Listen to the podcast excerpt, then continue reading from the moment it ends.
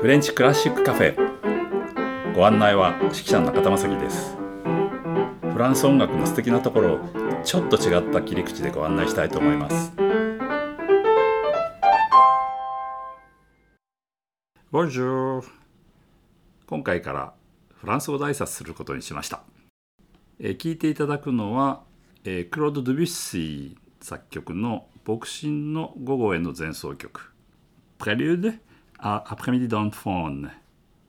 というのがフランス語の現代です。まあ日本語ではね「牧師の午後への前奏曲」ということになってますね。えー、これはステファン・マラルメという詩人が書いた「えー、牧師の午後」というね詩をこう読んでまあそこからイメージされたって言われてるんですけども実はですねこれ最初からどうも舞台で、えー、音楽劇としてやろうかなって構想していたようでそれでこの「プレリュード」というつまり前奏曲っていう名前がついたようですね。だからこの後本当は書くつもりだったんですけどもその構想は挫折したようなんですけれどもねで音楽として残っているのはこの前奏曲ということです。であのものすごく長い詩なんですねで難しくてさまずフランス語で読んでもなかなか分かんないし日本語になっててもなかなか分からないんですけども日本語訳になってる場合はですねマラルメの場合は半重心という半分獣の神という言い方になっていてドビュッシーの、まあ、音楽の方は牧神牧神の語ということになっていますね。作曲されたのは1874年です。で初演されたのが1894年と随分時間が経ってますよね。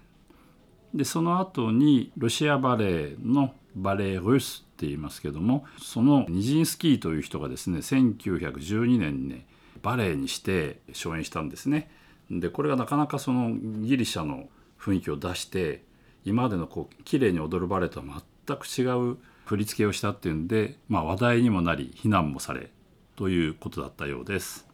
で音楽的にはですねあのピエール・ブーレーズというね現代の作曲家まあ亡くなりましたけどもえ彼がとにかくこの曲がなかったら音楽はもう世界の音楽が変わっていただろうというぐらいにやはり非常にその先駆的であったし革新的であったと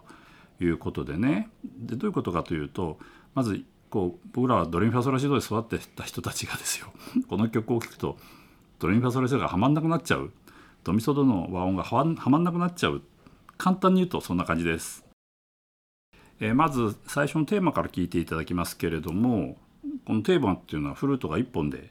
最初伴奏なしで吹きます。でそれから何度も何度も出てくるんですけれどもそれがいろんな形で出てくるんですね。一番最初本当にソロで出てくるとこを聞いていただきましょう。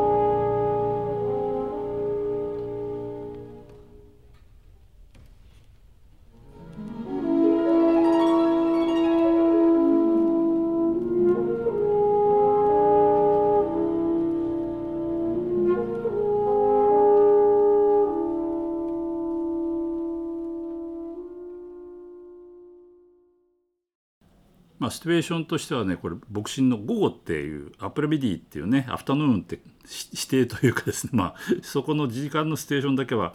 はっきりしてるので多分寒くはないですよね。でぬるい感じこうゆるゆるとまどろむような感じなんではないかなという感じですよね。でこのフルートのソロがずっと聞こえてくるんですけれども実はねこのフルートの最初の音っていうのはどのシャープチスという音で始まるんですけれども、えー、この音はですね実はフルートという楽器こう指でこう押さえてますでしょ？いろんな穴とか開いてますよね。あれを全部離した状況で出るのがドのシャープなんねチスという C シャープなんですね。どういうことかというと木管楽器の場合は全部穴をこう塞ぐと息がずっと管の奥まで行くでしょ？だけど指を全部離しちゃうと一番近い穴からも空気がこう漏れるわけですよね。どういうことになるかというとこうピッチがとても不安定になるわけですね。だからまあ揺れるわけじゃないですけどねこうほわほわほわとした音を出すには最も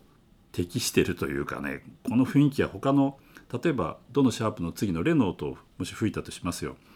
でレの音ってほとんどキーが塞がっているのでこれは逆にピッチが安定して音質もある程度こう安定してるんですけども逆に全部離すっていうのはねとってもこう不安定でおわーんっていう感じになってねそれがとても効果的に使われていると思います。でこの今の、えー、フルート1本で吹いたソロなんですけど最初は1本なんですけどもこの後何度か同じ調で出てきます。で後半はまたちょっと違う調で出てくるんですけどもこのテーマの形は変わらないんですが、えー、それにこう付随するね和音がですねハーモニーがね毎回少しずつ違うんですね。そうするとね同じテーマなのに少しずつこうまあ、空気の色というかですね雰囲気がね少しずつ変わっていくというねまさに印象派つまり今までのこう絶対音楽って音楽がカンカンっていうのからその音を聞いてなんか雰囲気とかね、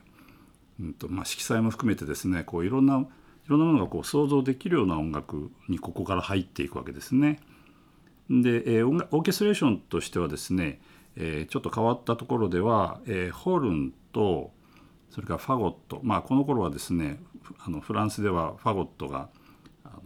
バスーンというちょっと細いこう高い音が割とね綺麗に出る楽器なので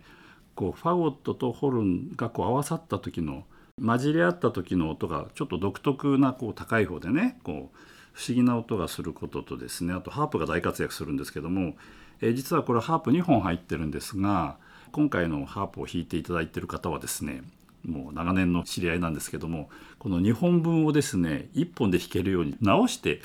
弾いてくれてましてえでも必要な音が全部聞こえるというえすごいことをしています。というようなことがねこういろんなことで形を変えて出てきますまさにこう7変化というか7じゃないねもっとねもう本当に幻想的なところも出てきますしこう浮遊するって言いますかねなんかふわっと浮くようなところとかまあいろんなことが出てきます。とにかく真昼のこう物憂いというかねまどろむような感じをどのぐらい感じられるでしょうかね。ということででは全曲聴いていただきましょう。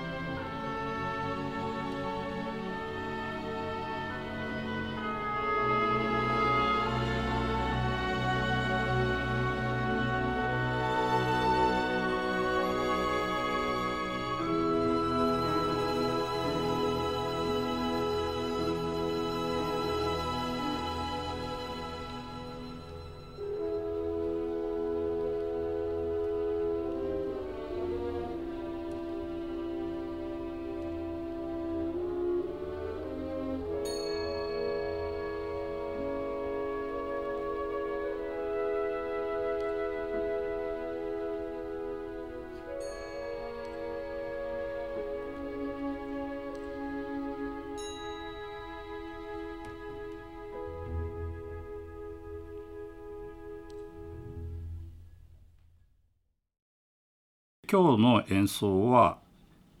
エルムの鐘交響楽団というオーケストラでした。え、これはね、え、北海道大学のオーケストラの OB で東京に住んでる連中が集まって、まあ、作ったオーケストラなんですね。でね通称エゾケっていうのねでこのエゾはエゾチカとばっかり思っていたらですねそうじゃないんですねこれエルム・シンフォニー・オーケストラエルムエルムの鐘ね、え、北大の校内にあるエルムの木ハルニレという木のね木に吊るされている時を告げる鐘に由来するということでエルムの鐘交響楽団という名前がついてるんだそうです。だからエルム・シンフォニー・オーケストラで頭文字を取ると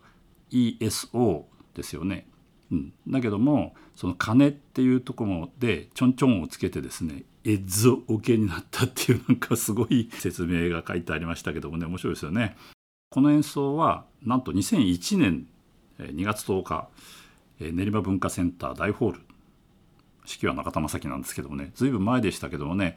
この時にフルートを吹いていた方がですね、まあ、女性だったんですけどもね。あのオープンギスというちょっと変わった楽器を使ってたんですね。つまりフルートってのはまあこう全部穴が開いてますよね、まあ、昔のリコーダーを考えると分かりますけど全部穴開いてますよね。で穴を塞いだり開けたりして音が出ます。で基本的にフルートももともと穴はオープンになっていて指で押さえて音が出るんですけどそのソのシャープというそのギスなんですけども G シャープね。この音だけは最初から塞がってるんです。つまり左手の小指がちょうど当たるんですけどもね。これはこうバイオの問題とかいろいろあったらしくて、えー、フリートが改良された時にこのキーだけが塞がってこのキーだけは、えー、キーを押せば開くというこれクローズっていうんですけど、なかなか変わった楽器なんですけども理論的にはこっちの方が正しいって言い張る人がいるらしくてだけど日本でもですねあの実はあのプロフェッショナルでも、えー、以前大阪フィルにいたフルーティストがこの楽器を使ってたんですけどもなんかこの楽器を手に入れるためにわざわざスウェーデンまで買いに行ったとかっていう そんな話もしてたぐらいでなかなか珍しい楽器なんですね。でたまたまですねこのオーケストラで吹いていたフルーティストはこのオープンギスっていうちょっと変わった楽器を使っていてですね僕らから見ると吹きにくいんじゃないかなと思うんですけどそれをなんとかこう、えー、凌駕してですねすごい上手なあのソロを吹いていましたではこの続きのですね詳しい話は次回またお相手は指揮者の中田正樹提供は笹川日出財団でお送りしましたではまた。